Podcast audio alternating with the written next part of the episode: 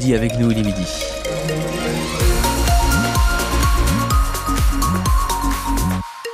Attention ce bouchon au sud de Toulouse, bouchon de presque 5 km sur l'A64 euh, quand vous partez euh, vers Toulouse entre Muret et Roc. La météo au cours de la journée, les nuages qui deviennent euh, de plus en plus nombreux et en fin d'après-midi, il peut y avoir quelques averses dans l'agglomération toulousaine notamment. Dans, sur l'agglomération toulousaine, on aura jusqu'à 15 degrés pour cette journée de jeudi.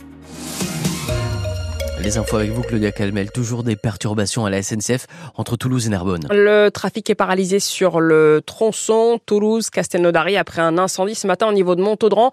Incendie sur des câbles de signalisation ferroviaire, ce qui empêche de manœuvrer les aiguillages. La SNCF parle d'actes malveillants. Attention, perturbations aussi sur les intercités vers Marseille et vers Bordeaux. Et sur le TGV Bordeaux-Lyon, incident qui a des répercussions également sur l'axe Toulouse-Hoche. Pas de retour à la normale prévu avant 14 heures. Une nouvelle grève euh, des taxis. Lundi à Toulouse, ils prévoient de se rassembler autour du Capitole et de bloquer ensuite les péages de la ville. Des taxis euh, très remontés contre la nouvelle convention qui les lie à l'assurance maladie. Ils veulent en fait renégocier les conditions de rémunération du transport de patients. Autre blocage, celui de l'autoroute A62 entre Montauban et Agen. Neuf jours que ça dure. Ce tronçon de 70 km est bloqué par des agriculteurs en colère, en colère qui dénoncent des prix trop bas, une administration trop lourde et trop de restrictions entre autres sur les pesticides. Mais qu'en pensent les consommateurs? Est-ce qu'ils se sentent concernés par ce mouvement? Est-ce que ça leur donne envie de, consommer local? Écoutez ce reportage de Salomé Pineda à Montauban, à la ferme du Ramier. Est-ce que vous voulez m'aider à travailler? Au milieu de l'étable, les plus bavards ont encore leurs dents de lait, mais eux aussi sont des mangeurs de fromage. C'est l'étable où il y a 120 vaches qui habitent. Ça les intéresse de savoir d'où viennent les produits dans leurs assiettes, et c'est pour ça que Mathieu a emmené ses deux petits garçons. On habite, euh, juste à côté, à Montauban. C'est une visite qui est sympa, il pose beaucoup de questions. Et oui, c'est important qu'ils puissent y accéder, qu'ils puissent voir comment ça fonctionne. La petite famille n'en est pas à sa première visite, tout comme Justine, à côté d'eux, elle écoute avec grande attention. Oui, bien sûr, surtout en ce moment. Pourquoi particulièrement en ce moment, justement? Par rapport aux agriculteurs. Vous avez vu un peu ce qui s'est passé? Vous avez suivi, vous? Suivi, euh, oui, aux infos, qu'on allège leurs taxes et que les Français puissent acheter français. Alors, la montalbanaise essaye quand elle peut d'acheter aux producteurs près de chez elle. En tout cas, ici, elle craque toujours pour la tome du ramier. Lui d'ici, je l'aime bien, oui. Montrer, faire déguster pour enfin fidéliser, c'est justement la mission d'Edith, l'une des deux éleveuses à la tête de la ferme. Le, le consomme-acteur, c'est comme ça qu'on dit, effectivement. Et ces derniers temps, elle remarque comme un déclic. C'est vrai que je pense que ça se ressent même sur les marchés ou euh, que par rapport aux revendications, euh, je pense que si, si, il y a quand même eu une prise de conscience. Mais ça reste difficile à évaluer dans les caisses, nuance Edith, surtout qu'ici, l'éleveuse s'adresse souvent à un public déjà conquis. Et la question du manger local, c'est évidemment l'un des enjeux du salon de l'agriculture qui a lieu en ce moment à Paris, un salon qu'on vous fait vivre euh, depuis lundi tous les jours avec Alban Forlot entre 10h et 11h. Et bien sachez qu'on vous prévoit un gros dispositif demain matinal spécial on délocalise à Paris le 6-9 au salon de l'agriculture. Ce sera donc demain entre 6h et 9h à la radio et à la télé sur France 3. Une journée historique hier au Sénat. Les sénateurs ont voté l'inscription dans la Constitution de l'IVG pour garantir la liberté des femmes à avoir recours à l'avortement.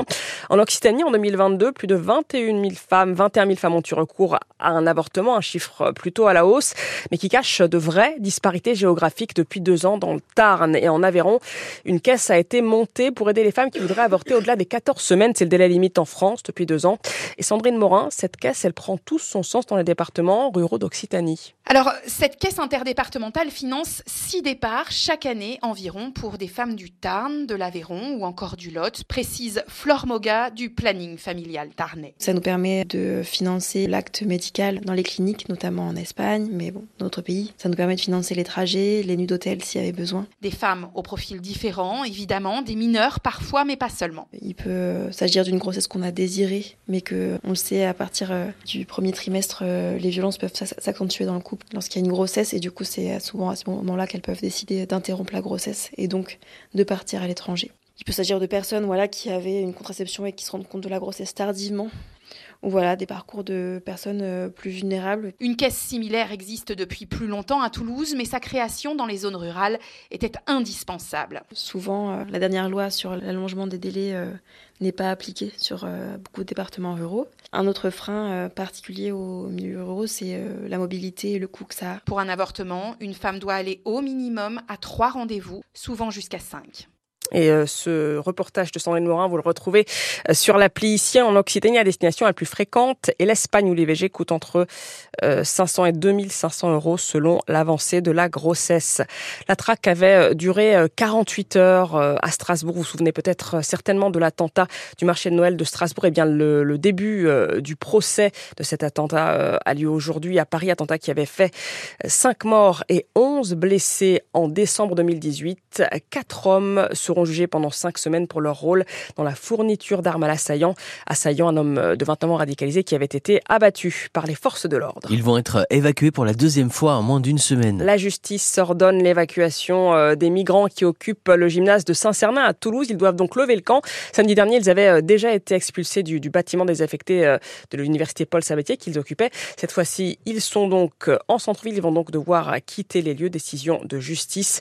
Rémi Doutre, vous avez donc rencontré euh, ces migrants hier au gymnase Saint-Cernin, des migrants euh, qui s'occupent comme ils peuvent. Sur la place Saint-Cernin, le contraste est saisissant. D'un côté, il y a ceux qui rient et qui jouent au boule devant la basilique, et puis de l'autre, les migrants, assis par terre sur les marches, la tête basse. On ne sait pas quoi faire et on ne sait pas à quoi même penser. Ahmed a 17 ans, il est arrivé en France en décembre depuis la Guinée. Ils ont dit qu'on a perdu et on doit immédiatement libérer la maison. On est arrivé sans rien, sans matelas, sans couverture. Beaucoup sont tombés malades d'ailleurs. Des conditions de vie précaires, à peine un duvet pour dormir sur des tapis de gym à même le sol, raconte Jennifer.